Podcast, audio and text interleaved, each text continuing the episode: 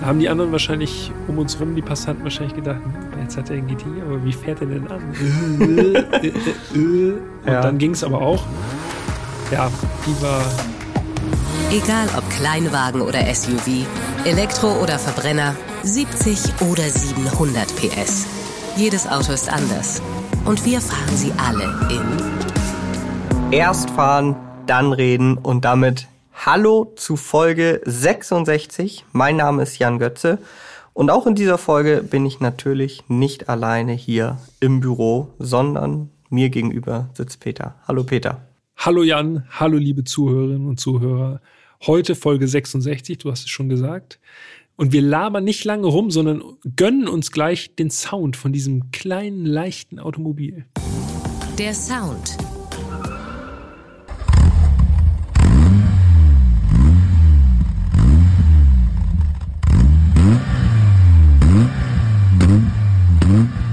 Ja, rotzig.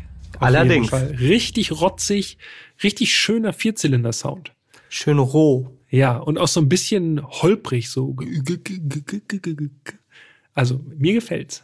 Mir gefällt's auch. Richtig guter Sound. Und dieser Sound, den ihr gerade gehört habt, der gehört zum Peugeot 205 GTI. Für alle die, die jetzt wieder mal blind auf die neue Folge getippt haben. Das stimmt. Und der 205 GTI ist der zweite Peugeot 205, den wir in diesem Podcast fahren. Denn in Folge 51, ich habe es jetzt einfach vorweggenommen, kein Ratespiel. Oh, ich war so gut vorbereitet. Oh Mann. In Folge 51 sind wir den 205 Turbo 16 gefahren Richtig. und äh, im Rahmen unseres Besuchs in Sochaux bei Peugeot sind wir auch diesen 205 GTI gefahren. Und bevor wir jetzt gleich zu dem Auto an sich kommen, vielleicht nochmal eine ganz kleine Einordnung, denn ich glaube, 205, dazu haben wir in der T16-Folge eigentlich gar nicht viel gesagt, ne? Ich wage zu widersprechen. Ich glaube, wir haben schon gesagt, wie wichtig der Peugeot 205 war. Also super erfolgreiches Auto. Ich glaube auch in Deutschland äh, eine Zeit lang das meist importierte Fahrzeug. Also wirklich wichtig, wichtig, wichtig für Peugeot. Dieses Jahr wird der 205 40 Jahre alt. Also Genau. 1983 das erste Mal auf den Markt gekommen. Ah, Das ist ein hervorragendes Jahr, muss man sagen. Und super häufig gebaut. Also es war wirklich ein kompletter Dauerbrenner. 5,3 Millionen Exemplare jetzt so ein bisschen gerundet Ja, wurden gebaut. Eigentlich so ein bisschen fast so der französische Golf 2. So aus meiner Sicht. Ja, muss man so sagen, auf jeden Fall. Und er wurde ja auch extrem lange gebaut, ne? Also 1983 kam er auf den Markt, bis 1998 war er im Programm, in Deutschland nur bis 96. Ja. Aber du hast es schon kurz angerissen. Ich weiß nicht, ob er das meist importierte Fahrzeug war, aber er war lange Zeit in Deutschland der meistverkaufte Peugeot in absoluten Zahlen. Und er wurde dann tatsächlich erst abgelöst vom 206. Der dann noch ein bisschen erfolgreicher war. Genau. Ja. Der wurde noch häufiger verkauft. Und, ah, da schließt sich der Kreis. Den sind wir doch auch schon gefahren. Und zwar in der Sonderserie GT. Genau. Und welche Folge? Keine Ahnung. ich würde schätzen 56. Ah, 59. 56 war ein anderer Favorit von dir, der A2. Ach ja, oh ja, das war gut. Also hört gern noch mal rein, wenn ihr die Folge zum A2 3 Liter noch nicht gehört habt. Wirklich, wirklich interessant. Okay, 1983 kam der 205 auf den Markt. 1984 wurde der GTI eingeführt, ne? Korrekt. Und zwar in so ganz verschiedenen Variationen. Ne? Also gar nicht mal irgendwie, also am Anfang nicht, aber es gab den GTI oder gibt es immer noch einmal als 1,6 Liter und einmal als 1,9 Liter und dann mit Cut, ohne Cut. Ja, da gab es unterschiedliche Versionen. Dazu kommen wir dann nochmal. Ach so, ja, Entschuldigung. In den ja, technischen natürlich, Daten natürlich. würde ich doch sagen. Vielleicht ist einfach noch interessant, du hast ja schon gesagt, so ein bisschen das, was der Golf 2 war. Und vom Baujahr her, 83, da hat er sich auch noch überschnitten mit dem Golf 1 GTI, ne? Ja, genau. Mit dem Golf 1 GTI Pirelli Korrekt. sogar, den wir ja auch schon gefahren sind bei der Genau. Autostadt. Ja. Ja, in einer ehemaligen Folge. 48. Okay, ja. Genau, und äh, das finde ich eigentlich ganz interessant, denn ich habe so ein bisschen das Gefühl, das, was für uns Deutschen der Golf GTI ist, ist für die Franzosen auf jeden Fall der 205 GTI. Ja. Und wir haben jetzt ja wirklich perfekte Vergleichbarkeit. Wir sind beide Autos jetzt gefahren und nur ganz kurz zurückerinnert, also der Golf 1 GTI als Pirelli, Mhm. der hat uns schon viel Spaß gemacht, ne? Da haben wir schon beide gesagt. Wirklich Def- noch so richtig definitiv. pures Autofahren, Ja. leichtes Auto, da braucht es nicht viel Leistung. Ja, das stimmt. Ja, somit stehen also die Vorzeichen für den 205 GTI grundsätzlich schon mal gut. Und Hot Hatches stehen bei uns ja sowieso ein bisschen weit oben in der Gunst. Ne? Ein bisschen Also weit ein bisschen oben, weit genau, oben. ja, sehr weit oben. Ist schon eine Fahrzeugkategorie, die doch durchaus Spaß verspricht. Absolut. Aber bevor wir dazu kommen, schauen wir uns das Auto erstmal an. Das Design. Unser 205 GTI war weiß. Wer sowohl die Folge 51 als auch die Folge 59 gehört hat, der weiß, dass wir natürlich nicht ganz alleine äh, mit diesen Peugeots unterwegs waren, sondern wir hatten einen Experten dabei, Mhm. Erik. Den guten Erik. Ja. Und Genau. äh, Erik hat auch beim Mittagessen noch eine witzige Anekdote erzählt. Und zwar hat er erzählt, als der 205 die Rallye-WM gewonnen hat, da wurden plötzlich viel mehr weiße 205 verkauft. Mhm. Wahrscheinlich haben sich Leute gedacht, aha, das ist das Gewinnerauto. Genau. Das ist die Jetzt- Gewinnerfarbe. Jetzt auch. brauche ich den auch in weiß. Die Weltmeisterfarbe, genau, ja. 205 Turbo 16 damals in der Rallye-Weltmeisterschaft. Der war ja auch von der Grundfarbe her, war der ja auch weiß. Genau. Und nicht jeder hatte wahrscheinlich das Kleingeld für einen Straßen-Turbo 16. Vermute ich mal. Schwierig. Gab ja auch nur 200, ne? Ja, genau. Baujahr 88. An der Stelle können wir schon sagen, also es war ein relativ spätes Modell, 1,9er ohne Cut. Genau, also die maximale Ausbaustufe. Korrekt, genau. Das, was ging im, mit GTI Signet. Und ja, optisch ist so ein 205 relativ schnell beschrieben. Ne? Es ist ein Kleinwagen. Ja, Das Spezielle beim GTI sind zum einen die Rathäuser, die sind sowieso schon mal stärker ausgestellt als beim normalen 205 und haben noch so unlackierte, ja, so Rathausverbreiterungen in Plastik montiert. ja. So wie ja auch beim Golf GTI beispielsweise, ne? Also Genau. typisch 80er-Style. Korrekt. Außerdem um das ganze Auto herum eine rote Ziellinie. Ja, die geht wirklich komplett rum. Wirklich einmal über alle Zierteile sozusagen, einmal rundrum um die Karosserie und verleiht dem Ganzen dann ein bisschen mehr sportlichen Anstrich, weil er eigentlich sehr, sehr unscheinbar ist. Ne? Ja, Also so stimmt. wie auch der Golf 1 GTI, die, das sind ja jetzt nicht aufdringliche Autos optisch. Das ist ja Nee. eigentlich eher was für Kenner.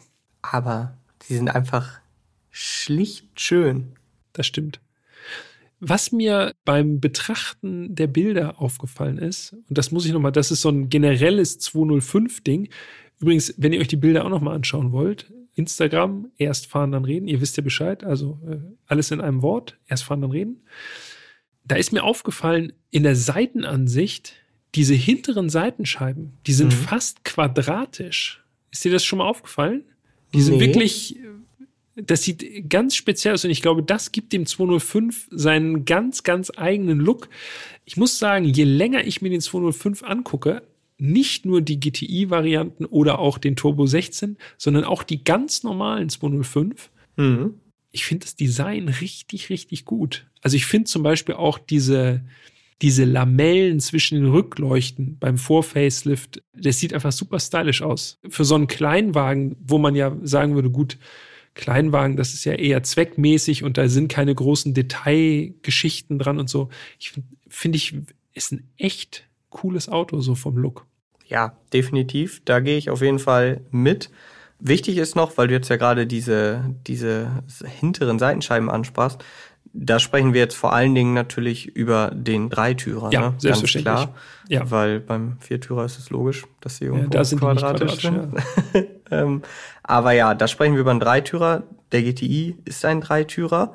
Wichtig ist noch, oder was ich zumindest auf jeden Fall sehr charmant fand, gelbe Nebelscheinwerfer. Ne? Ja, richtig französisch. Also wirklich französischer ja. geht's eigentlich nicht. Und wir hatten auch ein schwarzes Kennzeichen an dem, an dem Fahrzeug vom Die Museum. haben doch auch einen speziellen Namen, oder? Passion Plug oder sowas? Äh, ja, das ist zumindest der Instagram-Kanal, glaube ich, von dem Menschen, der sich äh, damit befasst. Plug Noir? Ich weiß es nicht. Also auf jeden Fall die alten französischen Kennzeichen. Wir werden bestimmt Zuschriften kriegen. Ach, Elias, du ich meldest dich garantiert. Elias schreibt doch. Schöne Grüße an dieser Stelle. Genau, also es war schon quasi alles schön zeitgenössisch auch, so vom, von der, vom Erscheinungsbild. Ja, richtig, richtig gut, muss man sagen. Ja. Eine Besonderheit vom GTI, der damals übrigens noch mit dem großen i geschrieben wurde. Ich glaube, Peugeot ist dann irgendwann mal umgeschwenkt und hat GT groß und das i klein geschrieben. So ist es jedenfalls beim, äh, zum Beispiel beim 308 GTI gewesen. Eine Besonderheit sind die Felgen. Mhm. Acht Loch Felgen, Speedline, sehen schick aus und sind aber auch von dem, vom Radreifenformat eigentlich gar nicht mehr so heftig, wie es den Anschein hat. Ich glaube, da spielt die, dieses Zarte vom 205 einfach den, den Reifen in die Karten sozusagen. 185er Breite, 55er Querschnitt. Also es ist jetzt wirklich aus heutiger Sicht nicht wirklich sportlich auf 15 Zoll. Ja, klingt wirklich alles andere als groß und gemessen an heutigen Hot Hatches eigentlich wirklich winzige Felgen. Aber wenn ihr euch die Bilder anschaut, dann werdet ihr feststellen, also die Felgen auf diesem kleinen Auto sehen ganz schön groß aus. Ja. Das muss man einfach mal so sagen. Was natürlich daran liegt, dass das Auto wirklich klein ist. Denn ja. Abmessungen haben wir jetzt noch nicht genannt, holen wir aber nach. 3,71 lang, ja. 1,57 breit. Das ist wirklich ist echt nicht breit. Nee. Also wenn ich meine Arme ausstrecke, weiß ich von Fingerspitze zu Fingerspitze sind das zwei Meter. Also ja. ich kann im Auto, kann ich locker sitzen und alles, alles ist in Griffweite. Was ist denn da los? Ja, die wollen gar nicht durchfahren, die. Rettungsgasse, Freunde. ja, 1,35 hoch, auch sehr niedrig. Sehr niedrig. Auch wenn er gar ja. nicht so aussieht, so flach, aber das ist flach. Ja. Und ein kurzer Radstand, 242. Das äh, verspricht schon mal, dass es ein fahraktives Auto sein könnte. Und das Krasse ist ja, wo du die Länge genannt hast, ne, 371, mhm. der Mitsubishi Space Star aus Folge. Ja, na, na. Ich weiß es nicht. Ja, komm, komm, probier's. 48. Nein, 46. Der Mitsubishi Space Star aus Folge 46 ja. ist 3,85 Meter lang. Mhm. Also wesentlich länger, 14 Zentimeter länger als der 205. Und das ist ja aus heutiger Sicht wirklich ein sehr, sehr kleines Auto. Ja, allerdings, das stimmt. Ein witziges Detail finde ich noch die Außenspiegel. Denn mhm. das sind so die haben so eine Ziehharmonika-Plastikverkleidung. Das kennt man auch noch von Stimmt. früher. Also Kleinwagen hatten das oft. Da ist quasi über der Spiegelverstellung einfach wirklich so ein, ja, ist, aus, ist wahrscheinlich aus Gummi, ne? Eher als aus Plastik. Ja. So, so eine Gummiverkleidung, damit das Scharnier nicht frei liegt quasi. Genau. Sieht auf jeden Fall, finde ich, wirklich witzig aus. Sieht man heutzutage ja gar nicht mehr so. Ja. Ist einfach nur so eine kleine optische Sache, die mir auf jeden Fall aufgefallen ist.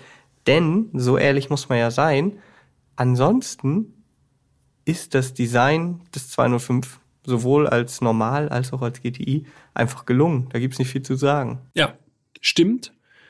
Werden wahrscheinlich auch die meisten einstimmen. Ich glaube nicht, dass es jemanden gibt, der das Auto hässlich findet. Das kann ich mir nicht vorstellen. Das ist einfach wirklich ein Kleinwagen, wie er im Buche steht und auch sehr eigenständig vom Design trotzdem. Aber eine Besonderheit muss dort trotzdem nochmal erwähnt werden. Und zwar sind das diese, ja, so Plastik. Das sieht aus wie so riesige Plastiktasten auf der C-Säule. Mhm. Zwei Stück, äh, so untereinander. Und da steht beim GTI GTI drauf. Ja. GTI und 1.9, also nochmal der Hubraum.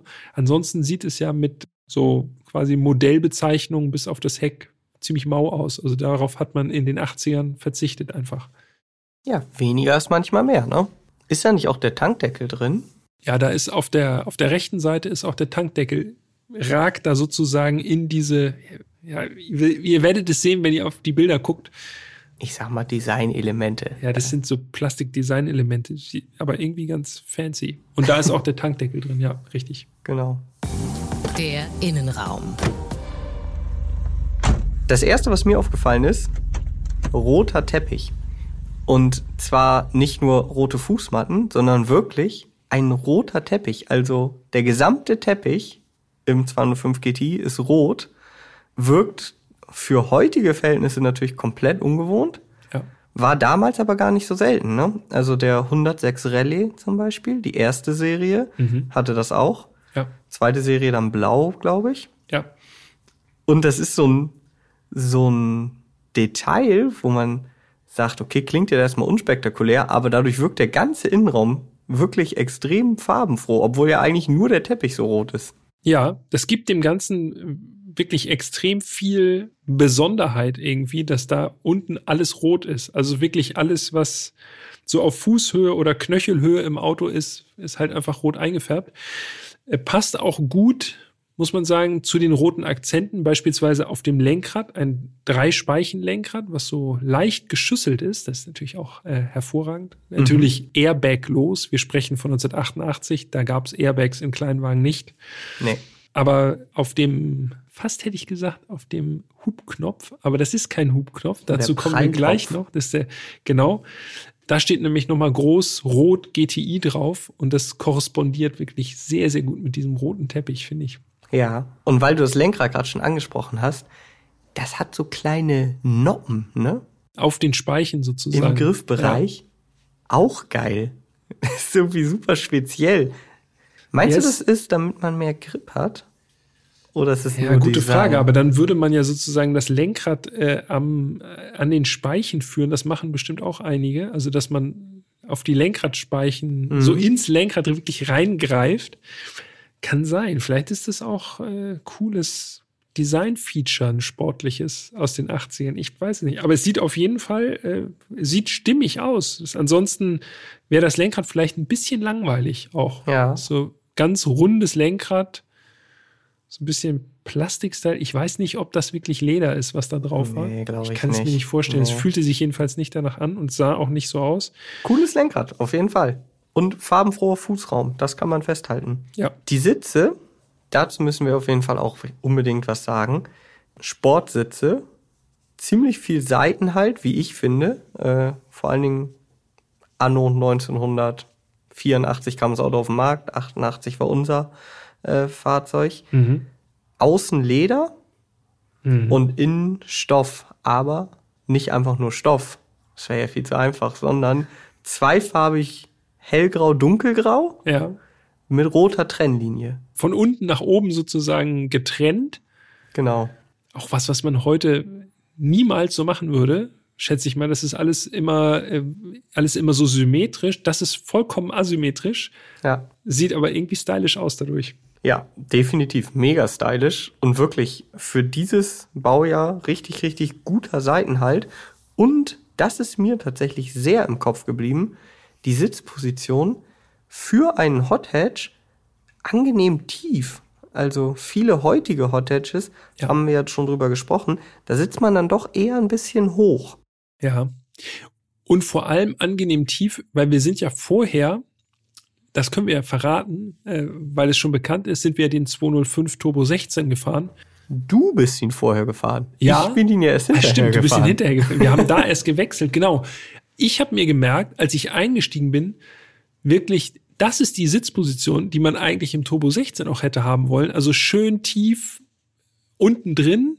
Da kommt viel mehr sportliches Gefühl auf, als zum Beispiel im Turbo 16, wo man so wie auf so einem Stuhl sitzt, wirklich. Das, Absolut. ja.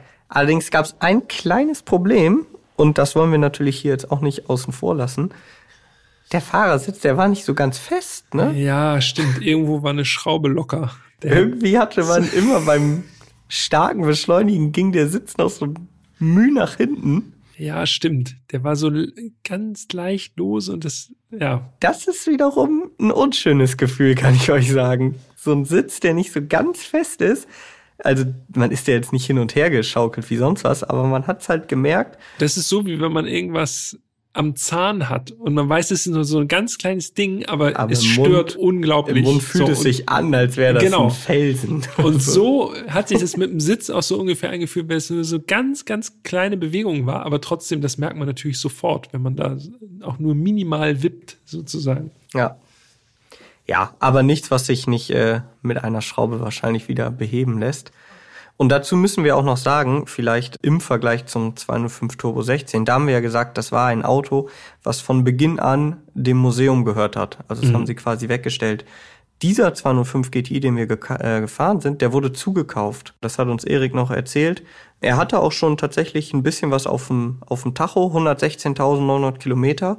Ist jetzt nicht ultra viel, aber das Auto wurde eben schon entsprechend äh, gefahren. Da kann man so Kleinigkeiten, kann man ihm verzeihen. Absolut, vor allem, weil man sagen muss, dass der Wagen optisch wirklich sehr, sehr gut in Schuss war. Ne? Also Ja, technisch, technisch auch, bis auf diesen Sitz quasi. Aber ansonsten war das wirklich ein makelloses Auto. Der Fahrersitz hatte einen schönen Patina, Ja, so an den, an den Sitzwangen, wie du hast ja schon gesagt, die sind aus Leder. Darf ein altes Auto aber ruhig haben, gibt dem Ganzen viel mehr Charme irgendwie. Und ansonsten war das echt alles in einem hervorragenden Zustand. Ja, also außen hätte man noch sagen können, dass der Wagen vielleicht 50.000 gelaufen hat, so, ne? Ja. Also das war wirklich sehr, sehr schön, das Auto. Zurück zum Innenraum. Auch da gibt es eigentlich nicht ganz so viel zu erzählen, aber es gibt noch so ein paar interessante Details. Lass uns mal einen Blick äh, auf den Tacho beziehungsweise auf die, auf die Instrumenteneinheit werfen. Also alles super klar strukturiert. Tacho bis 220, Drehzahlmesser bis 8000, roter Ja. Bereich bei ungefähr 6. Wirklich, wie ich finde, sehr schön designte Instrumente. Ja, absolut. Veglia, Velia, ich weiß nicht Ich genau, glaub, wie man es ausspricht. Velia wahrscheinlich. Auch so der rote Bereich vom Drehzahlmesser finde ich auch äh, sehr stilvoll, fängt so bei 6000 an. Aber man sieht schon, man kann aber auch bis sieben kann man ruhig drehen. geht noch. Ein bisschen Reserve ist noch da quasi. Da sind die Striche dann so ein bisschen dünner, werden dann dicker. Sowas, äh, das sind einfach so nette kleine Details, die es heute so nicht mehr so oft gibt, wo man so denkt, ah ja, da haben sie sich irgendwie doch noch ein bisschen mehr Mühe gegeben vielleicht. Das finde ich auch. Und das, Das ist so ein bisschen schade. Ne? bisschen Also was es ist- reingelegt. Es ist ja ein kleines, günstiges Auto gewesen und trotzdem hat man sich an solchen Details, wie jetzt zum Beispiel dem Teppich, dem roten Teppich, den Armaturen, den Sitzen halt noch wirklich viel, viel Mühe gegeben und nicht einfach gesagt, ja komm, dann machen wir die Sitze von der Sportversion rein und gleich ein Tacho oder von mir aus 20 km/h mehr auf dem Tacho, aber gleiches Design. ja. Da merkt man richtig noch diese Detailverliebtheit. Ja, definitiv. Wo man die auch merkt, wenn wir den Instrumententräger verlassen, ist die Innenraumbeleuchtung. Ja.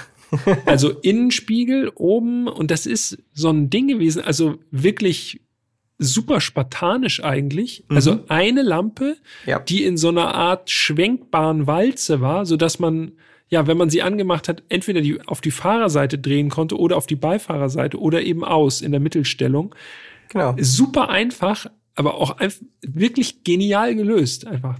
Also eine Lampe reicht. Ja, da muss man eben entscheiden, wer im Hellen sitzen darf. Bei manchen Sachen fragt man sich, wann sind die abhanden gekommen, ne? So Ja. einfacher Ja. Pragmatismus. Also gerade beim 205 muss ich einfach sagen, das Auto ist spartanisch einfach, ne? Gemessen an heutigen Maßstäben, die Türen super dünn. Ja. Es gibt im Grunde nichts im, im Cockpit. Also wir hatten zum Beispiel keine Klimaanlage. Braucht man auch in Frankreich einfach nicht. Nicht mal ein Radio. Genau, kein Radio. Also der einzige Luxus, den wir eigentlich hatten, waren elektrische Fensterheber. In der Tür montiert. Vollkommen unzugänglich. Genau. Unten in der Tür. Ja. So, also, Also sozusagen so auf Oberschenkelhöhe links vom Sitz. genau. Ja, Und wir hatten so ein, ja, so ein Plastikschiebedach, ne? stimmt. Schiebedach hatten wir. Ja. Aber wirklich ein Schiebedach. Also, Ja. man hast so eine Klappe genau. abgemacht und dann einfach nach hinten geschoben oder wieder nach vorne geschoben.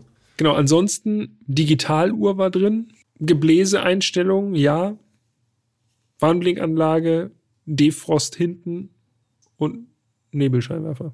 Und das war's. Mehr Ja. gab das da eigentlich überhaupt nicht. Und ein Aschenbecher natürlich. 80er Jahre muss ein Aschenbecher rein. Sicher. Und ein wirklich langer, filigraner Schalthebel, ja. Wirklich so ein ganz dünner Stock, so ein Gestänge quasi. Fünfgang Handschaltung. Ja, klassische Haarschaltung, Rückwärtsgang neben dem ersten mit Hochziehen von so einer, so einem Pinökel da, ne? Also wirklich reduziert auf das, was man wirklich braucht. Mehr nicht. Kein. Man soll in diesem Auto einfach fahren und Spaß haben und genau. nicht irgendwie sich groß einlullen lassen von irgendwas. Der Rest äh, ist einfach nur graues Plastik, Hartplastik, also pflegeleicht und, und fertig. Also da ist nix, nix dran, wiegt nicht viel, das ist natürlich auch immer entscheidend. Äh, Sehr wichtig. Langweilig und bieder, aber erfüllt seinen Zweck. Und eine Sache noch zu den Platzverhältnissen. Du hast schon gesagt, äh, Sitzposition angenehm tief. Kann ich so unterstreichen. Platzverhältnisse für mich 1,95. Mm, also 205 fahre ich natürlich gerne. Von daher war es kein Problem, aber eigentlich war ich ein bisschen zu groß für das Auto. Besser oder schlechter im Golf als im Golf 1 GT Pirelli? Gefühlt würde ich sagen, Sitzposition besser, mhm. weil etwas tiefer. Kopffreiheit gefühlt, muss ich sagen, hatte der Golf, glaube ich, ein bisschen mehr, aber perfekt sitze ich in keinem von beiden. Also ist auch, ist ja auch verständlich. Aber äh, die wohler habe ich mich, glaube ich, doch im 205 GTI gefühlt. Insgesamt. Ja, ich auch.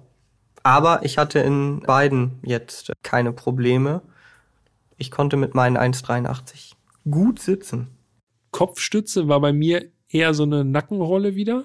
Ja, das ist das häufig. Echt, da war, mhm. also da kann ich, da möchte ich einfach nicht drauf angewiesen sein auf die Kopfstütze im Notfall. Da macht's Knacks und dann war es das für mich.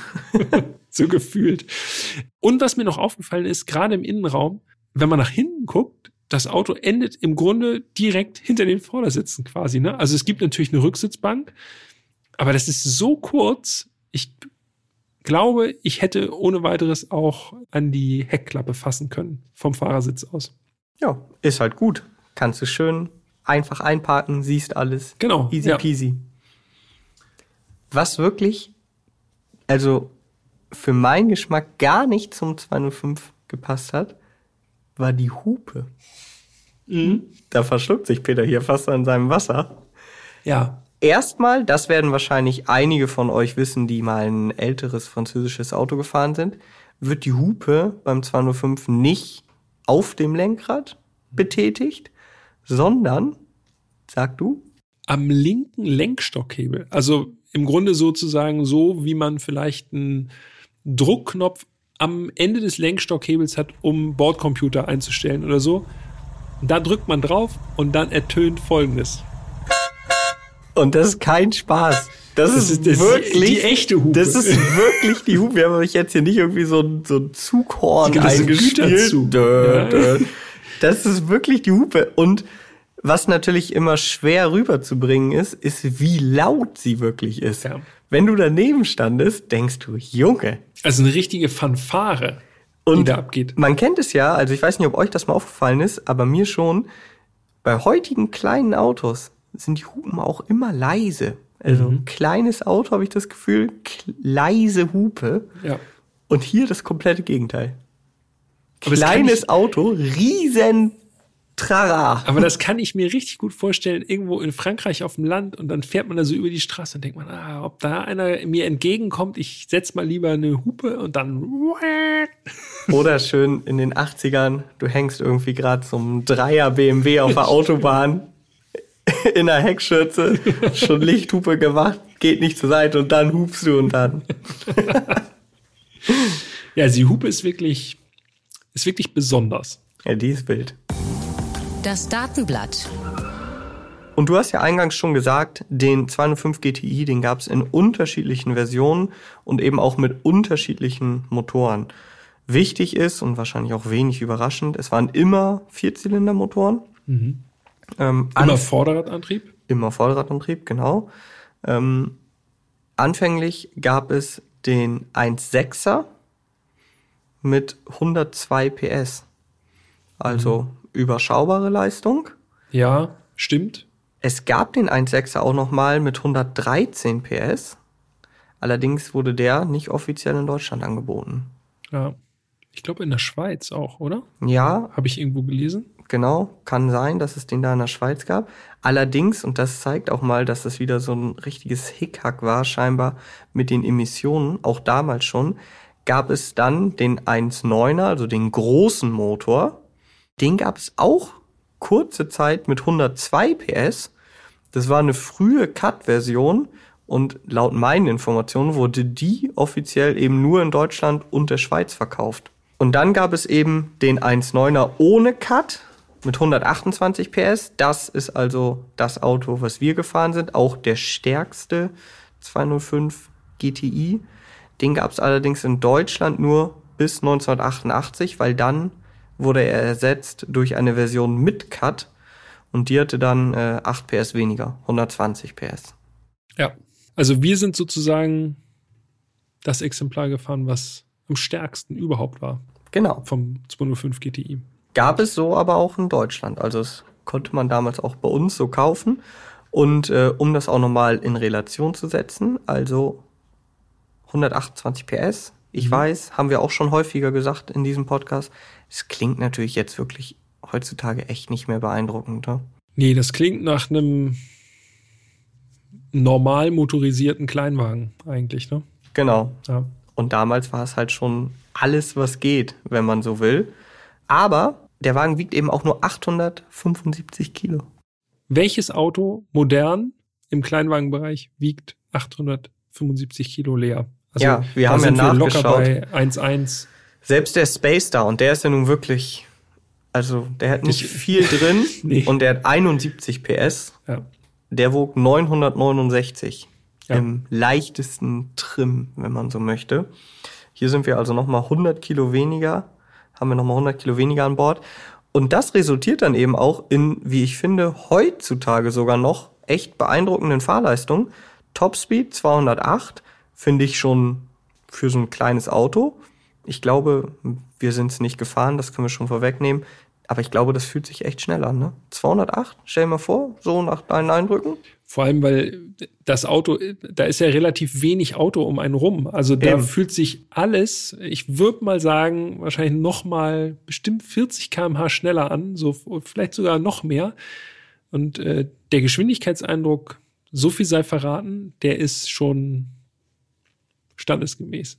Ja, definitiv. Aber fast noch beeindruckender ist eigentlich die 0 auf 100 Zeit, ne? 7,6 Sekunden. Hast du 7,6? Ich habe 7,8. Ah, ich habe 7,6. Oh, hauaha. Heieiei. Na gut, alles klar. Alles klar. Komm, wir nehmen 7,6. Es Klingt auch schöner. so oder so, also auch 7,8 wäre jetzt nicht gerade langsam, ne? Nee, also für die damalige Zeit, ich glaube, alles unter 10 Sekunden oder in der Nähe von 10 Sekunden war schon richtig flott oder hat man als richtig flott wahrgenommen. Und jetzt unter 8 Sekunden, spürbar unter 8 Sekunden sozusagen, das ist schon wirklich sportlich gewesen. Ich habe mal nachgeschaut, einfach so, weil es mich interessiert hat. Äh, ein Golf 8 GTI, also der aktuelle Golf, ähm, der hat 245 PS und der hat ja auch eine Handschaltung. Ich finde es nämlich immer ein bisschen unfair, äh, DSG oder auch Automatik mit einer Handschaltung zu vergleichen. Wie viel der von 0 auf 100 braucht? Natürlich deutlich, deutlich schwerer, keine Frage.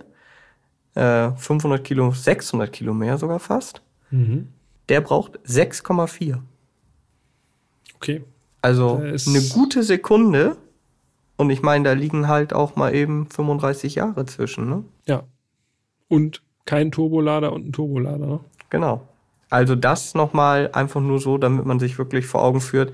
7,6. Ich glaube, wenn du damit 1984 oder auch 1988 unterwegs warst, da war jetzt nicht ganz so viel, was du fürchten musstest. Nee, ganz sicher nicht. Vor allem nicht auf kurvigen Landstraßen. Ja, und das ist eigentlich, das ist es doch, das Stichwort.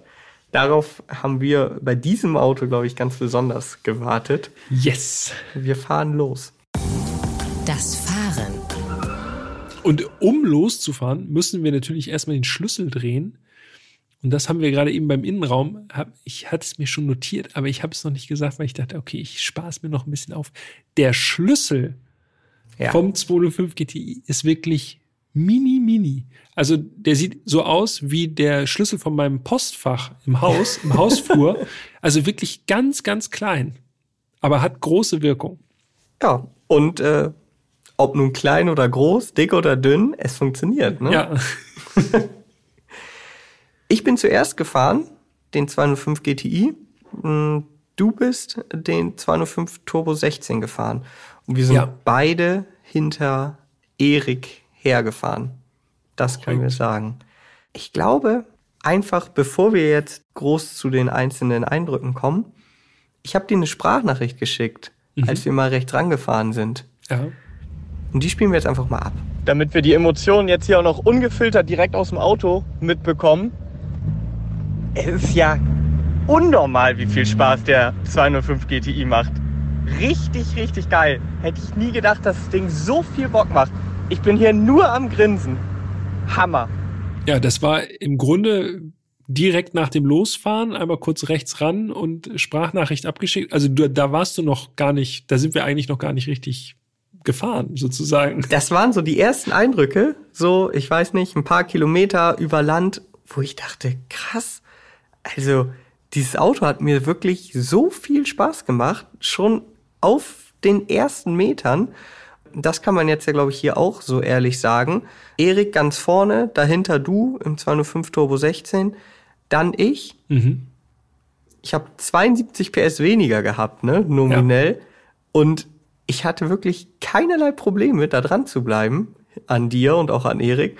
Das lag jetzt weniger an meinen äh, Skills, als vielmehr daran, dass dieses Auto halt auf diesen Straßen da, ey, das hat sich da so pudelwohl gefühlt. Ja, das waren so kleine Nebenstraßen, auch äh, bucklige Nebenstraßen, muss man sagen, auch zum Teil auch ohne Mittelstreifen. Also sie waren wirklich, das waren so Rallye-Strecken eigentlich, ne? Ja, die Hausstrecke von Erik, hat genau. er gesagt. Ja. Und Erik war, bevor er sich um die äh, Klassikabteilung bei Peugeot gekümmert hat, war er Entwickler fürs ESP. Ja. Also, also er kennt die Straßen, wo es wirklich spannend wird. Genau. Und wir haben sie kennengelernt und ich glaube auch lieben. Also wirklich dieses Auto, der 205 GTI, es hat wirklich keine zwei Minuten gedauert, da hast du dich irgendwie zu Hause gefühlt. Der Motor ohne Cut, der hat sich so bissig und so willig angefühlt, ja. wie gut der hochgedreht hat, ne? Ja, und vor allem auch so von der Kraftentfaltung her, im Grunde, also wenn du bei 2000 Touren Vollgas gegeben hast, dann ist ein richtiger Ruck durchs Auto gegangen, weil so viel Kraft da war. Und man musste eigentlich auch gar nicht so schrecklich hoch drehen die ganze Zeit, weil der unglaublich elastisch ist, der Motor. Also ja, 100, musste man 161 nicht, Newtonmeter Drehmoment. Gemacht. Genau, hat schon Spaß gemacht. Aber der ist wirklich mit diesem kleinen Auto, da merkt man richtig, da reichen diese 128 PS aber sowas von dicker aus, um dieses geringe Gewicht echt sportiv voranzubringen. Richtig beeindruckend. Ja, und vor allen Dingen, weil eben typisch Saugmotor diese Kraftentfaltung wieder so schön linear ist, ne? Ja. Also untenrum kommt schon viel und dann wird einfach immer so schön kontinuierlich mehr, aber nie so überfallartig und das ist einfach auf der Landstraße, ist einfach wirklich ein Gedicht. Dazu, ich fand auch die Schaltung, also klassische Haarschaltung für ein 35 Jahre altes Auto extrem präzise ja. Und das ist ja wirklich eher selten bei älteren Autos. Man konnte auch ziemlich zügig schalten. Also bei ganz vielen Autos musst du ja schon dann vorsichtig aus der Gasse raus und vorsichtig ja. in die nächste wieder rein und sonst hast du so ein Krrr und das willst du ja, ja nicht. Ey, der 205 GTI, der hat das alles so aus dem Ärmel geschüttelt, alles so mitgemacht ich finde auch mit den Bedienkräften, das hat mich eigentlich am meisten verwundert. Vielleicht kommt es auch daher, dass ich vorher im Turbo 16 gefahren bin, wo das natürlich alles wirklich, da musste man richtig hinpacken. Ja, kein Vergleich. Und das ging alles, da war der, dieser Effekt natürlich auf mich dann noch größer, als ich dann ja. in den GTI gestiegen bin. Ich konnte echt so schalten, schnell schalten, so mit zwei Fingern. Einfach mhm. so, der Schalthebel ist ja relativ lang, die Schaltwege sind dadurch auch irgendwie ein bisschen länger. Aber das ging, es ist wirklich so, wirklich mit zwei Fingern, zack, dritter, vierter, dritter, zweiter, immer, immer hin und her. Also wirklich komplett mühelos einfach. Ja, vor allen Dingen, wie du schon sagst, du hattest natürlich jetzt wirklich das komplette Kontrastprogramm so rum. Ich hatte es danach ja andersrum. Deshalb Ja. kamen mir, glaube ich, die Bedienkräfte im Turbo 16 noch höher vor. Deshalb dachte ich auch irgendwie, das Gaspedal fühlt sich an wie so ein Stein, auf den man drauf tritt. Aber dieser, der GTI, der hat wirklich von der ersten Minute an Spaß gemacht. Das Einzige, was mir aufgefallen ist, ich glaube, du bist den ja nie im kalten Zustand gefahren. Nee. Die Kupplung war so ganz leicht an, am Rupfen. Das hatte er aber später auch noch, Ja? äh, auch noch im Warmen. Ja, ja. Okay. Da hast du dich nur schon dran gewöhnt gehabt. Das ist Okay. an der Ampel anfahren. äh, Da haben die anderen wahrscheinlich um uns rum, die Passanten wahrscheinlich gedacht, hm, jetzt hat er den GTI, aber wie fährt er denn an? Äh, äh. Und Ja. dann ging es aber auch. Ja, die war leicht rupfig. Das stimmt. Was dafür richtig gut war, das ist mir auch super früh aufgefallen, die Pedalanordnung. Also ganz oft ist es ja auch so, bei älteren und auch bei kleineren Autos, dass die Pedale zu eng beieinander sind. Und dann äh, hat man echt Probleme, gerade wenn man jetzt nicht das richtige Schuhwerk anhat. Ich fand beim GTI die Anordnung, also die Abstände, die waren perfekt. Auch perfekt für Zwischengas. Ne? Ja. Es hat so gebockt, wirklich. Und vor allem, es ist ja auch nichts anderes im Fußraum. Das ist ja wirklich, im Grunde ist das Auto ja leer. Da ist nichts verbaut im Innenraum oder so. Also jetzt nicht, also da ragt nichts irgendwo vor oder so. Das ist einfach super simpel. Ja. Alles, da ist halt nichts. Und dann hast du halt von der Bedienung ist es einfach perfekt, weil du nirgendwo ranstößt, du hast Platz. Ist echt äh, für so ein kleines Auto gerade auch, äh, ja, ist nicht selbstverständlich auch, ne? Nee, absolut nicht. Soundtechnisch, also wir haben ja schon jetzt den, den Startup gehört. Beim Fahren fand ich, also der klingt schon gut, aber manchmal dröhnt er auch ein bisschen, ne? Ja, aber das kommt wahrscheinlich auch daher, dass nicht so viel Dämmmaterial drin ist in der kleinen Karosserie. Ah, Es hat mich null gestört. Es ist halt so ein sonorer Sound, sowieso Genau. vom Motor, äh, richtig knurrig. Ja, es ist halt ein Vierzylinder und äh, wenn er dröhnt, ja, dann dröhnt er halt. Was So. aber geil war, ich weiß nicht, ob du das auch gemacht hast, man konnte so, so ganz leichte Fehlzündungen Ja. provozieren. Wenn du so hin und wieder noch mal so einen kleinen Gasstoß Ja. gegeben hast, nur so ein bisschen das Pedal angetippt hast, dann hat er noch mal einen, genau, hat noch Ja. mal so kleinen, nicht so wie der Turbo 16, der der richtige, Ja, richtiges Feuer. Es knallt nicht, aber ich glaube, das war hauptsächlich so, dass man das im Auto gehört hat, dass dann noch mal ein bisschen Kraftstoff reingegangen ist in den Auspuff. Das klang geil. Das, das klingt geil. Auf jeden Fall. Was mich noch echt beeindruckt hat, war das Fahrwerk vom GTI, weil wir haben ja schon gesagt, das waren so bucklige Straßen, also wo man mit heutigen Autos wahrscheinlich echt oder vermutlich nicht ganz so viel Freude hat, weil die halt echt, wenn, wenn das Auto hart gefedert ist, da springt man dann so rüber. Im GTI ich fand das so genial, wie man einfach so über diese Buckel und Wellen, also wirklich so sportlich rübergeschwebt ist. Es ist nicht ganz so viel durchgekommen zu einem, aber man hat trotzdem immer den Eindruck gehabt, okay, ich weiß, was das Auto macht. Also es war immer Bodenkontakt da. Und das Komische ist, ich habe extra im Archiv äh, nachgucken lassen von unserem lieben Kollegen Willi, schöne Grüße, wie das in den 80er Jahren empfunden wurde. Da hat nämlich unser ehemaliger Kollege Thomas Hirschberger einen Fahrbericht geschrieben und da war ein Minuspunkt vom 205 GTI 1.9, dass das Fahrwerk knüppelhart sein sollte. Knüppelhart. Ich hätte jetzt gesagt, ohne ihn zu lesen, Ja. dass du jetzt sagst, zu weich. Nein! Knüppelhart. Ja, War das ein getunter? Nein, es war genau der, den wir hatten, also 1.9 ohne Cut, 128 PS. Knüppelhartes Fahrwerk. Da sieht man mal, wie, wie unterschiedlich das oder wie sich die Entwicklung quasi dann auch in der Wahrnehmung Ja. widerspiegelt, weil ganz ehrlich, ich fand das, der 205 GTI, den wir gefahren sind, der hätte ich jetzt gesagt, der war weich vom Fahrwerk. Genau, und das ist witzig, weil das war mein erster Eindruck, dass ich dachte, okay, bevor wir auf die Landstraße gefahren sind, als wir nur so in der Stadt unterwegs waren, mal einen Kreisverkehr gefahren, sowas, da habe ich noch gedacht, für so ein sportlich ambitioniertes Auto Ja. hätte ich gedacht, ein bisschen zu weich abgestimmt. Ja.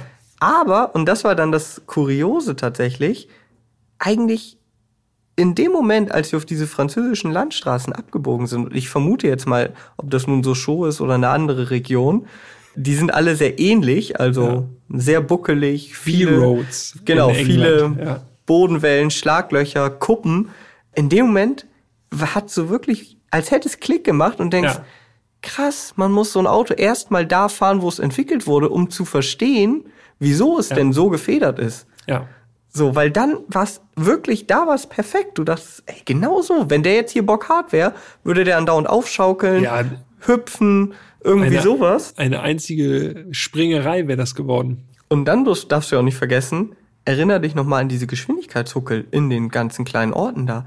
Das waren teilweise so richtige Killerhuckel, ne? Ja. Wo du, also ich ganz ehrlich, mit so einem Sportwagen, einem GT3 oder so, hättest du da selbst mit Lift rüber kriechen Rüber müssen, so von links Definitiv, anfahren.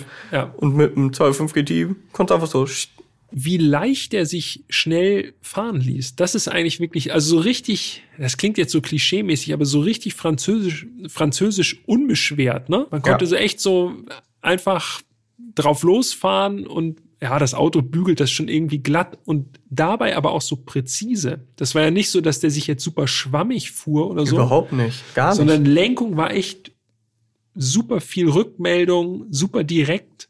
Es Keine Servo? Alles gepasst, genau, keine Servolenkung. Was man aber null vermisst hat. Nicht mal im Stand ist hast ja- du gedacht, oh, das ist aber schwer, weil das Auto ja leicht ist. Ja, bei nicht mal 900 Kilo äh, geht das schon fit. Ja, aber gebe ich dir vollkommen recht. So ging es mir auch. Dann kommt noch hinzu, das Auto ist super schmal und diese Straßen sind oftmals eben auch nicht breit. Also auch da musste man sich keinerlei Gedanken machen.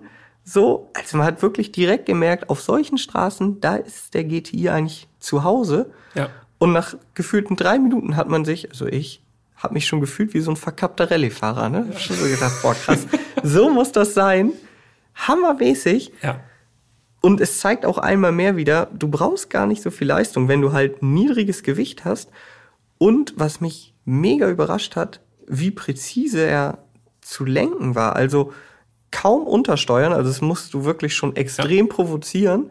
Aber dafür konntest du schön, wenn du so einen Lastwechsel eingeleitet hast, konnte das Heck so ein bisschen mit eindrehen. Ist ja auch nichts auf der Hinterachse. Ja, geil. So- nur so ein Aber bisschen Blech. Selbst wenn das passiert ist, war es nicht so überfallartig, so dass du Ja. dachtest, weil bei, du musst ja auch überlegen, bei dem kurzen Radstand, wenn der richtig quer kommt, ist es wahrscheinlich schwierig, den abzufangen. Aber selbst so, das ist mir am Anfang beim ersten Mal unbewusst aufgefallen. Wir sind doch so über, wir sind teilweise schon über richtige Kuppen so gefahren, ne? Das kann man so sagen, ja. Und da merkst du ja dann, wie leicht das Heck wird. Und selbst da, wenn dahinter eine Kurve kommt, hast du nie das Gefühl, das Auto wird instabil. Es wird halt kurz Nee. leicht und dann lenkt das Heck schon so ein kleines bisschen mit ein und denkst, ah, genau so brauche ich das. Boah, super agil, Hinterachse ein bisschen leicht. Mega geil. also bei 100 auf der Landstraße, wenn es ein bisschen kurviger ist, super spaßig. Und das Krasseste war eigentlich, genau so, wie du das beschreibst, habe ich das auch wahrgenommen.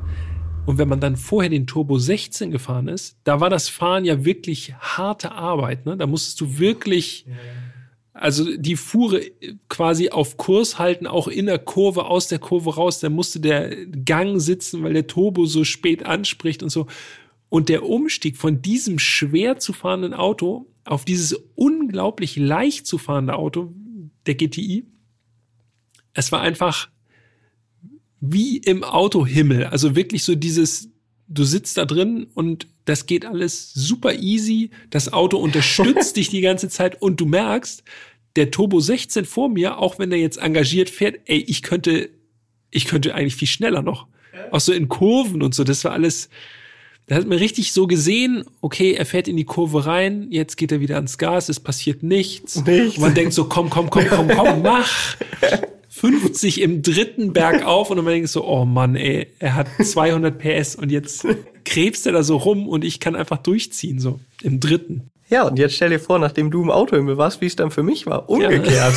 So, ich komme aus diesem leicht zu fahrenden, der wirklich leicht zu fahren war. Es war nicht nur deine wie Wahrnehmung. Vor die Wand gesetzt. Genau, und auch denkst du, Junge, was ist denn da alles so schwer? Die Bremse fand ich auch krass. Haben wir schon beim T16 drüber gesprochen. Aber die Bremse im GTI ja. hat wirklich gar keinerlei Probleme mit diesem wenigen Gewicht, so, ne? Ja. Du bremst, das Auto bremst, richtig soliden Eindruck. Und das war eigentlich auch noch was, neben dem extremen Fahrspaß, den ich so ganz ehrlich nicht erwartet hätte. Aber was mich fast noch mehr überrascht hat, war dieser Gesamteindruck von dem Auto. Ich meine, wir sind ja schon sportlich ambitioniert gefahren, über eine längere Strecke, mal mhm. eine Pause gemacht, haben das Auto jetzt nicht geschont. Mhm. Es war auch nicht ganz kühl, es war eher ein bisschen wärmer so. Ja. Und ich hatte die ganze Zeit das Gefühl, das Auto macht das noch fünf Tage so. Also es hat so einen soliden, haltbaren Eindruck gemacht, so dass du nie Ja. das Gefühl hattest, ah, das ist so, müssen wir aufpassen. Zum Beispiel wie beim Turbo 16 haben wir auch einmal angehalten, weil wir dachten, na, ist hier die Öltemperatur Ja, ja. so ein bisschen hoch. Ja. Das war alles beim GTI einfach, es war einfach perfekt. Es hat alles gut funktioniert, so. Ja. ne? Man konnte ihn wirklich fordern, ne? ohne dass man das Gefühl hat, okay, der kommt irgendwie jetzt an eine Belastungsgrenze oder so ran. Was vielleicht auch erklärt, warum es nicht mehr so viele davon gibt. So wie auch schon, war, so wie auch schon beim Golf äh, GTI hatten wir auch schon gesagt, die fahren sich einfach unglaublich gut, machen einen wirklich einen riesen Spaß, gerade wenn es kurviger wird und enger ja auch. Also enge Landstraßen und so, so kleine Feldwege und so. Ey, das ist einfach, also so muss Motorradfahren ungefähr sein. das hat wahrscheinlich dafür gesorgt, dass viele Leute genau das gemacht haben und dann ist denen vielleicht irgendwo mal das Talent ausgegangen und äh, schwupp gab es ein paar GTIs weniger. Ja. Übrigens, komplette Gegenteil ja sowieso, aber weil wir das ja beim iX aus der letzten Folge nochmal so extrem hervorgehoben haben, also der iX, der BMW iX, der hat absolut gar nicht zum Schnellfahren verleitet. Ja. Der 205 GTI permanent. Ich hatte das Gefühl, du steigst da ein und denkst direkt, okay, alles klar, wo ist die nächste Landstraße?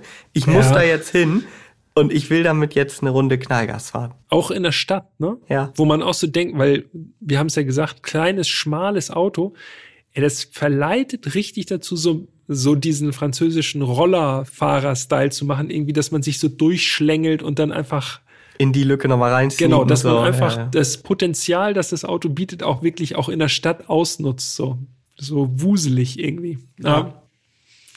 Das stimmt, ja, ja, ja. Und auch die Reaktion von den Franzosen ist natürlich auch immer gut, ne? Also Ja. Daumen nach oben, überall. Also Das hätte ich ehrlich gesagt auch nicht gedacht. Also klar sind die stolz auf ihre, auf ihre Hot Hatches und sicherlich auch zu Recht. Aber klar, auch beim T16, dass da sich die Leute umdrehen, die das erkennen, auch das. Aber ein 205 GTI, dazu muss man ja auch sagen, wir sind da ja nun wirklich viel rumgefahren. Es standen ja auch noch sehr, sehr viele 205 normal am Straßenrand. Ja. Also es war jetzt kein Auto, wo man sagt, boah, den habe ich jetzt ja irgendwie zehn Jahre nicht gesehen. Und trotzdem haben wir so viele Daumen hoch bekommen. Und es war natürlich auch Peugeot-Land da, ne? Um Ja. Sochaux, aber trotzdem, das ich würde fast sagen, also das, was der Golf GTI in Deutschland ist, ich würde, ich würde sogar sagen, dass der 205 GTI noch eine höhere Reputation in Frankreich hat als der Golf GTI in Deutschland. Ja, das habe ich. Also das Also würde ich tatsächlich noch auch. faszinierender irgendwie für die Leute. Äh, Vielleicht ist es auch, weil davon vielleicht doch nicht ganz so viele gebaut wurden und der Golf GTI ist dann schon eher so, dass man sagt, ja, das, das ist halt der stärkste Golf. Stand, Ja. Trotzdem irgendwie noch so ein bisschen Standard quasi. Also der 205 GTI sticht doch noch, glaube ich, ein bisschen mehr raus aus der 205 Masse. Ja, also ich kann mich noch an so einen Mofa-Fahrer erinnern, der gehupt Mhm. hat, Daumen hoch und sich noch so fünfmal umgedreht hat. Oder kannst du dich noch erinnern, als wir dann zurückkamen zum Werksgelände, Ja. die zwei Typen da, die hatten einen 205, Ja. aber einen normalen 205 standen auf Ja. dem Besucherparkplatz. Und dann kamen wir da mit dem GTI und dem T16 beide hintereinander um die Ecke. Ey, ich glaube, die haben gar nichts mehr verstanden. Ja, das glaube ich. Die, du willst das Museum besuchen und Ja. stehst auf dem Parkplatz und denkst, okay, wir sind angekommen und dann fahren gleich die heftigsten 205 da vorbei. Ja, das stimmt. Ah, Das war wirklich eine sehr gute Fahrt. Also es war ein Tag, wo echt alles richtig gut zusammengekommen ist, ne? Das passte richtig gut. Also Wetter, Straße, Auto, diese, dieses Erleben von dem Auto jetzt speziell echt, boah, das war schon, ich, also Top 5 würdig, würde ich sagen. Ja, es ist tatsächlich so. so ich glaube, wenn man jetzt einfach Podcast. überlegt, das Auto hier in Deutschland auf einer Landstraße macht sicherlich auch viel Spaß. Mhm. So, aber irgendwie, genau wie du sagst, diese gesamte Situation, du fährst da so Ja. lang, zwischendurch nochmal durch diese kleinen französischen Ortschaften, die so komplett verschlafen wirken, Ja. gar nichts los. Und dann weißt du schon, aha, da vorne ist das Schild und jetzt kann ich wieder durchladen. Ja, aber da gehört der halt auch hin, ne? Genau. Schmale Straßen, die mit so einem kleinen, schmalen, schlanken Auto halt eigentlich ein bisschen breiter wirken, als sie dann sind. Ah, es ist schon, ja, das war schon sehr, sehr gut, muss man sagen. Das war echt schön. Und nichts hat abgelenkt, ne? Nee. Das war wirklich einfach nur fahren. Da war nix mit irgendwie, dass ein Spurhalteassistent angegangen ist oder irgendwie eine Lampe ist angegangen oder so. Es war echt nur Lenkrad, Pedalerie, Schalthebel und man selbst. Ja, schön von A nach A fahren. Ja. Das war richtig gut, das stimmt. Ja. Jetzt müssen wir erstmal wieder durchatmen, bevor wir zum Fazit kommen, oder? Ja. Das Fazit. Ich lehne mich aus dem Fenster und sage, das war original, dieser 205 GTI, das war der beste Hot Hatch, den ich jemals gefahren bin. Einfach vom Gesamtkonzept liegt natürlich dann auch ein bisschen an den Straßen so. Mhm. Ich finde das so charmant, ein kleines, leichtes Auto mit einem, das ist ja kein überdimensionierter Motor für, für Nee. das Auto. Also das ist jetzt nicht übertrieben, sondern es ist ein Paket, was einfach, es ist einfach gigantisch. Also viel, viel mehr Spaß als in allen 400, 500, 600 PS Autos. Man kann die Kraft einsetzen und ist nicht überfordert und es ist wirklich einfach, ja, einfach brillantes Fahren. Ja, also gebe ich dir mit Ausnahme von einem Punkt eigentlich auch wirklich ausnahmslos recht. Ich weiß nicht, ob es der allerbeste Hot Hatch ist, den ich je gefahren bin. Für mich ist der Toyota GR Yaris echt. Ja? mh, Das Auto hat es mir nach, also wirklich, das hat es mir nachdrücklich angetan. Ganz anders natürlich. Ja, es ist natürlich viel perfekter und viel schneller auch, aber also da kommt bei mir halt so mit rein, was da halt noch für ein Aufwand reingeflossen ist in dieses Auto und dass das Auto zu so einer Zeit, also ich meine, wir reden über die Neuzeit, dass, Toyota sich halt sowas traut, noch zu bauen. ja, So, deshalb aber das reine Fahrgefühl, echt, Mhm. findest du? Ich finde, das war beim 205, war das echt, also für mich unerreicht. ja, wie dieses gesagt, so von der Pure. pur, genau, von der Purheit oder ja, heißt, gibt's das Wort? Die Pure? Purheit? Purheit? naja, vom Purismus. Ja, man weiß es nicht. Also war auf jeden Fall sehr pur. Ja, davon gebe ich dir recht, war der 205 natürlich dem GR Jahres meilenweit voraus. Aber die GR Jahres hatte für mich so dieses, dieses Besondere, du konntest damit komplett quer fahren, so. Also ganz unterschiedliche Autos, aber halt beides äh, im weitesten Sinne Hot Hatches. Aber um es vielleicht ein bisschen, ein bisschen runterzubrechen, also mir hat der 205 GTI deutlich mehr Spaß nochmal gemacht als der Golf 1 GTI Ja. Pirelli aus Folge sind wir uns 48. einig, ne? Das Der hat auch eine- schon Spaß ist eine gemacht. andere Nummer nochmal gewesen. Aber im Vergleich dazu fuhr, si- fuhr sich der, der 205 GTI wirklich komplett nochmal anders, nochmal besser. Also so als hätte der irgendwie, ich weiß nicht, so wie der GTI, also der Golf GTI, aber irgendwie viel befreiter. Einfach Ja, du viel leichter alles, viel, ja, es war einfach viel unkomplizierter nochmal. Und was mich, wie gesagt, nachhaltig bis heute so beeindruckt hat bei diesem Exemplar, ich weiß natürlich jetzt nicht, ob es bei jedem so ist, aber dieses Exemplar hat sich halt wirklich extrem solide angefühlt. Und das hätte ich Ja. nicht gedacht. Ich hätte, ich weiß nicht, woher diese Annahme kommt bei mir, aber ich hätte gedacht, okay, ich meine, das Auto ist 35 Jahre alt. Das ist so eine Klapperbude. Genau, oder Ja. man muss dann halt andauernd kalt fahren oder mal anhalten, weil vielleicht die Bremse Mhm. heiß wird oder so. Überhaupt nicht. Null. Gar nicht. Das Auto, wie gesagt, da hätten wir wahrscheinlich noch, wir hätten einfach nur tanken müssen. Sonst wären wir einfach weitergefahren, würden wir heute noch fahren. Ja. Also, ich gebe dir recht, wirklich das Auto ganz, ganz, ganz weit oben bei der, in der Fahrspaß-Skala oder auf der Fahrspaß-Skala. Und das ist für mich immer so ein Indiz, und das habe ich nicht so häufig, habe ich, glaube ich, schon mal gesagt. Wenn ich aus so einem älteren Auto aussteige und nachguck, was die kosten, Ja. Dann ist das schon immer ein gefährliches Zeichen, weil das heißt, es hat mir so viel Spaß, war- es hat mir nicht nur Spaß gemacht gut. im Sinne von, ja, war cool, Ja. sondern es hat mir so viel Spaß gemacht, dass ich denke, es könnte ich schon gebrauchen zu Hause, so. Und das habe ich vorher eigentlich, glaube ich, nur beim M5 E39 und beim Phaeton gemacht. Aus ganz unterschiedlichen Mhm. Ja. Gründen. Aber da bin ich ausgestiegen und ich weiß noch, abends im Hotel erstmal geguckt, so. Ja, aber das, das Ergebnis ist ein bisschen ernüchternd, ne? Sehr ernüchternd, muss ich sagen. Weil nicht nur wir haben entdeckt, dass der 205 GTI Ja. ein fantastisches Auto ist, auch andere. Komisch. Kacke. Vielleicht hätten wir das Auto zehn Jahre früher fahren müssen. Dann wären die Autos bestimmt noch ein bisschen günstiger gewesen. Also ich habe mal reingeschaut. Ist natürlich immer auch schwer, jetzt aus der Ferne zu beurteilen, ob das gute oder nicht ganz so gute Exemplare sind. Aber wirklich Autos, wo man sagt, okay, die scheinen in einem guten Zustand zu sein, die liegen schon bei 20, 25.000 Euro. Oh ja, das ist eine ganze Stange Geld für ein äh, relativ überschaubares Auto an sich. Ne? Also der Fahrspaß ist natürlich sagen, aber dann riesengroß. kannst du wieder den, Ja. kannst du wieder den Bogen schlagen und sagen, aber umgekehrt für 20.000 Euro kriegst du eigentlich, also ich wüsste nicht, wo du mehr Fahrspaß bekommst. So, Nee, das stimmt. Deshalb aus dem Gesichtspunkt ist es natürlich schon wieder ein guter Deal.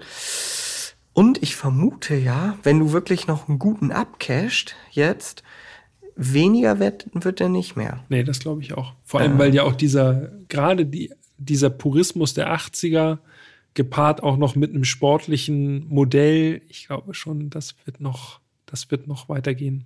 Das, Ich habe nämlich mal geschaut. Äh, letztes Jahr, also 2022, wurde Ja. ein 205 GTI 1.9 ohne Cut, also so ein Fahrzeug, wie wir es gefahren sind, Ja. versteigert. Dazu muss man sagen, der hatte sehr, sehr wenig Kilometer. 6.928 Kilometer. Okay. Also fast neu. Weißt du, für was er versteigert wurde? Nee, ich weiß ja, Dann nicht. machen wir jetzt hier schön noch mal zum Ende ein Ratespiel. Oh nein! Okay, Schätz mal. Keine, keine 7000 Kilometer gelaufen. Mhm. Boah, das war, es war sicherlich eine komplett absurde Summe. Das waren bestimmt irgendwie 70.000, 80.000 Euro. Nicht Irgendwie schlecht, richtig gut. Oder? 82.960 Euro. Boah. Okay, für so ein kleines Auto. Ja, okay, aber da hat jemand äh, sich wahrscheinlich echt gedacht, so, das ist eine einmalige Gelegenheit, ne? Zeigt, dass der Hype auf jeden Fall echt da ist, so Ja. für dieses Auto. Ja, also 80.000 Euro wäre mir definitiv nicht wert. Boah. Bei, bei 20, 25, wie gesagt, vor allen Dingen in Hinblick darauf, dass ich denke, der wird nicht mehr weniger wert. Plus, dass natürlich die Unterhaltskosten bei so einem kleinen Auto auch echt überschaubar sind. Ne? Ja. Also Das, und es ist ja auch überschaubare Technik, ne? Du hast Genau. eine sehr reduzierte Elektronik in dem, in dem 205. Von daher, alles, was kaputt gehen kann, ist eigentlich dann tatsächlich mechanisch. Ne? Und da gibt's ja auch Ersatz. Ich denke, die Ersatzteilversorgung ist sichergestellt bei Ja, diesen 205. sicherlich. Also selbst für so, es gibt ja auch nicht so viele spezifische GTI-Karosserieteile oder so. Ja. Ähm, von daher, das sollte eigentlich alles noch zu haben sein. Und wenn ihr sagt, äh, ich habe einen 205 GTI und er ist aber in einem erbärmlichen Zustand, wir haben in Sochaux gelernt, dass Peugeot, also das Museum beziehungsweise das Atelier des Museums, Ja. auch 205 wieder aufbaut. Ne? Also Genau. da stand auch eine Rohkarosse, wo wirklich alles rausgenommen wurde und dann wird das, äh, das Gerät, das war auch ein 205 GTI, wurde dann wieder von Grund auf neu aufgebaut. Ja, und wirklich quasi eins zu eins wie damals. Sie haben sogar gesagt, das stimmt. Äh, der Stoff für die Sitze, der war nicht mehr lieferbar. Weißt du Stimmt, ja. Und da haben sie quasi jemanden gefunden, aufgetan, der ihn fast eins zu eins nachempfunden hat, diesen Ja. Stoff. Aber ansonsten Das ist möglich, aber es wird wahrscheinlich auch nicht günstig, ne? Günstig wird es nicht und es wird wahrscheinlich auch sehr lange dauern, weil da standen ganz schön viele Autos, die noch, äh, die noch rund erneuert werden Ja, sollen. Erik und sein Team hatten gut zu tun, ne? Ja, ja, die haben, ja, auch wenn er sich den ganzen Tag uns dann, Zeit dann genommen hat. zwei Idioten wie wir um die Ecke und sagen, ja komm, lass jetzt mal heute den ganzen Tag rumfahren. Ja, das stimmt. Aber äh, grundsätzlich ist es möglich. Ja. Ah, Es war wirklich, das muss man sagen. Ich glaube, es ist gut rübergekommen, aber das war echt ein mega geniales Auto, der 205 GTI. Ja. Ja. Es, genau so ist es. Puh. Okay. Aber war ein schöner Tag, wirklich. Hm. Das war gut. Ja, das war's mit Folge 66 und dem 205 GTI. Schreibt uns gerne, wie ihr zu diesem Auto steht. Ist das ein würdiger Gegner für den Golf GTI? Wie seht ihr das? Also wir beiden sind, glaube ich, ja, wir haben es ja schon gesagt, wir sind überzeugt vom 205 GTI. Also da kommt, der, 100 Prozent. da kommt der Golf nicht mit, ganz ehrlich. Nee. Mhm. Wie seht ihr das? Schreibt uns gerne an podcast.autobild.de oder bei Insta eine DM an Erstfahren dann reden. Hat Spaß gemacht. Schön, sich da wieder zurück dran erinnern zu können. Jetzt, 100%. jetzt haut Jan noch einen raus. Was geht jetzt? Ach so, ja. Nächste Folge. Ja, Då ska vi köra en bil som kommer från Sverige. Wer das verstanden hat, ist klar im Vorteil. ja, das war mein sehr guter Teaser. Ja. Dabei belassen wir es. Bis nächste Woche, liebe Leute. Vielen Dank, Jan. Ja, vielen Dank auch an dich und vielen Dank fürs Zuhören. Und äh, nächste Woche geht's weiter. Bis dahin, macht's gut. Ciao, ciao. Hey, du.